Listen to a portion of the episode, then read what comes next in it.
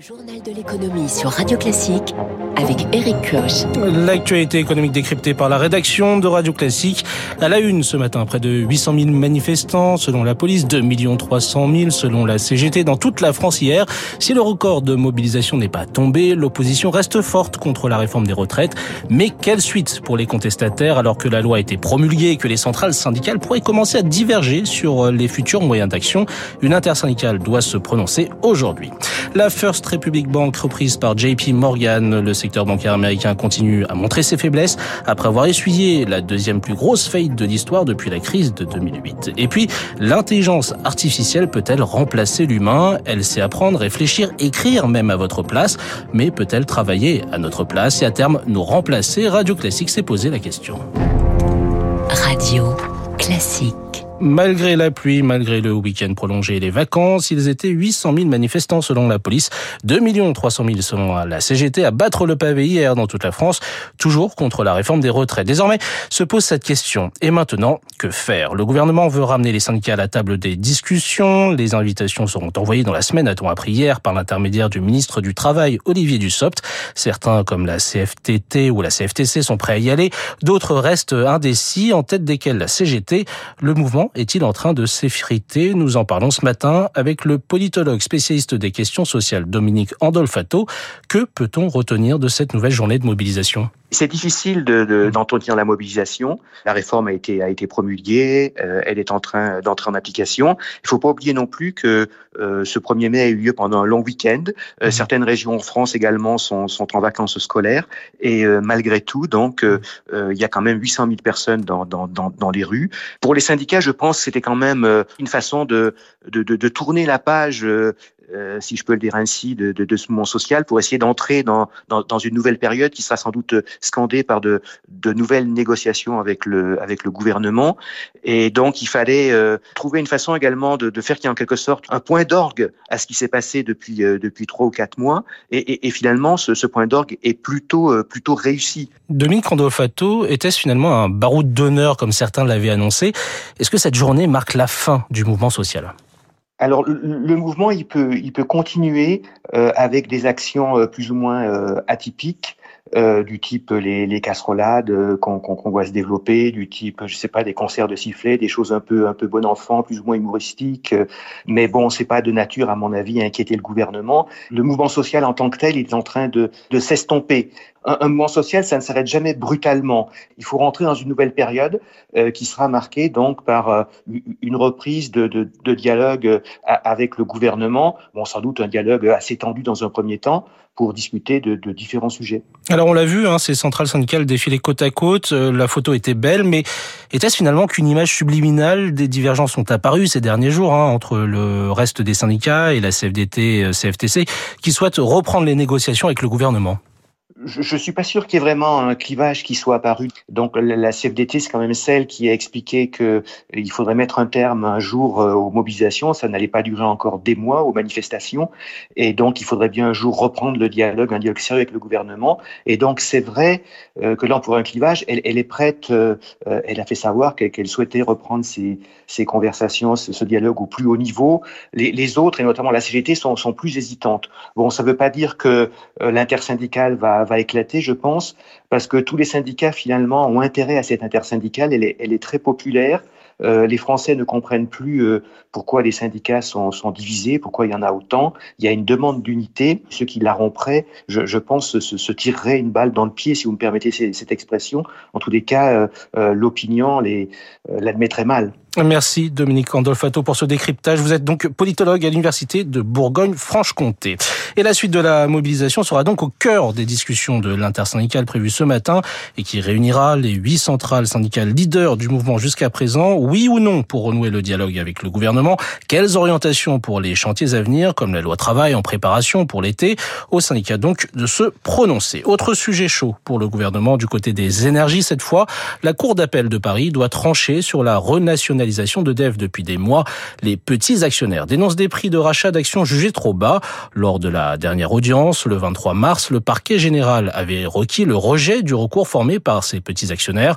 En novembre, l'autorité des marchés financiers, elle, avait donné le feu vert à l'État pour le rachat du fleuron français de l'électricité pour un chèque estimé à 9 milliards 700 millions d'euros. Et rien ne va plus pour le secteur bancaire aux États-Unis après la faillite de la First Republic Bank. Il s'agit de la deuxième plus grosse de l'histoire américaine depuis 2008 et celle du Washington Mutual.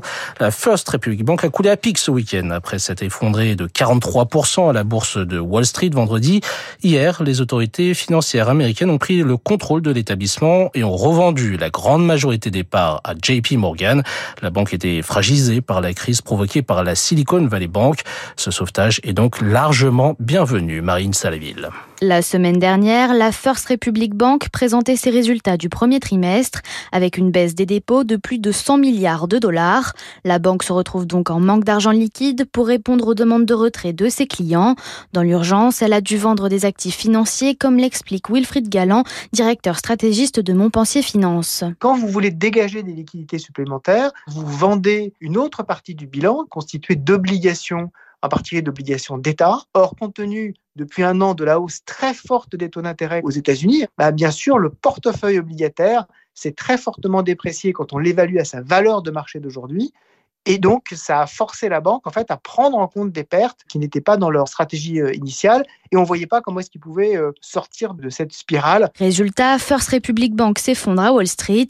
Pour sauver l'établissement, les autorités bancaires sollicitent le géant JP Morgan sans être trop regardantes sur les conditions. En temps normal, une telle opération par le leader euh, du marché hein, aurait suscité au minimum une attention toute particulière des régulateurs en termes de concurrence pour éviter qu'il y ait trop de concentration sur le marché bancaire. Là, on va dire nécessité fait loi. D'après l'économiste, peu de chances que d'autres banques suivent le même chemin dans les jours à venir. Un sujet signé Marine Salaville pour Radio Classique. Et Wall Street a réagi après ce rachat du, de la First Republic Bank en restant stable à la clôture hier. Le Dow Jones s'affichait à moins 0,14% avec 34 051 points. Stable aussi le prix du baril de Brent à 79,33$. L'échange euro-dollar ne bouge pas non plus. 1 euro vaut 1,1008$. Et à Tokyo, idem, pas de mouvement brusque à l'heure actuelle. Euh, la banque, la bourse pardon japonaise s'affiche à plus 0,20% à 29 180 points. Et aux États-Unis, il n'y a pas que les banques qui sont en difficulté. Selon la secrétaire d'État au Trésor, Janet Yellen, les États-Unis pourraient se retrouver à défaut sur leur dette publique dès le 1er juin si aucun accord n'est trouvé entre républicains et démocrates afin de relever le plafond de leur dette fixé actuellement à 31 milliards de 31 000 milliards de dollars. Joe Biden, de son côté, a invité Kevin McCarthy, le patron des républicains au Congrès le 9 mai pour tenter de trouver un compromis. Et parlons maintenant de cette grève qui pourrait perturber vos soirées canapés. Le principal syndicat des scénaristes d'Hollywood, la WGA, Writer Guild of America, a annoncé se mettre en grève ce matin. Il réclame une hausse des rémunérations et un meilleur partage des profits générés par les productions des séries, films et émissions populaires. Recrutés à tour de bras lors des lancements des plateformes de streaming comme Netflix, Disney ou Amazon Prime, le secteur ultra concurrentiel a tiré à la baisse les salaires de ces petites mains de l'industrie du divertissement. Direction Rio maintenant où se tient depuis hier le Web Summit au menu de cette grande messe de la tech mondiale des sujets d'actualité et d'avenir. Quelle transition écologique pour le monde du numérique, quelle utilisation des données, mais aussi l'intelligence artificielle. Elle s'est invitée dans notre quotidien, parfois même sans qu'on le sache, euh, dans nos ordinateurs, dans nos smartphones, dans les usines et au bureau même. Quel impact peuvent avoir ces programmes intelligents capables d'apprendre plus vite que nous, mieux que nous? L'IA peut-elle remplacer le travail humain? Anna Huot s'est penchée sur la question. 거죠. L'intelligence artificielle permet surtout de réaliser des tâches répétitives, comme chercher des textes de loi, par exemple, dans le domaine du droit, ou traiter un grand nombre de données en médecine.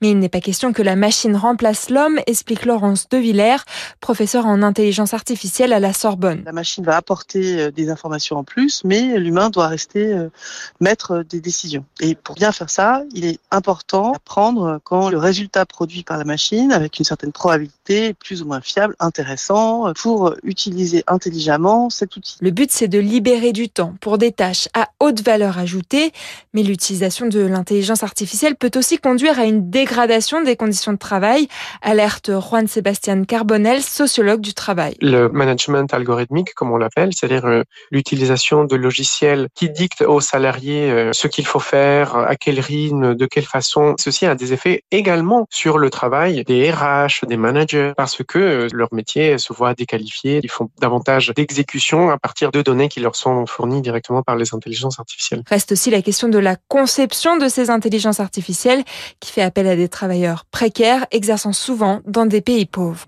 Merci beaucoup Anna Huot. Et le préfet des Pyrénées-Orientales a prévenu de nouvelles restrictions d'eau vont entrer en vigueur à partir du 10 mai. Le département fait face à une sécheresse historique et précoce.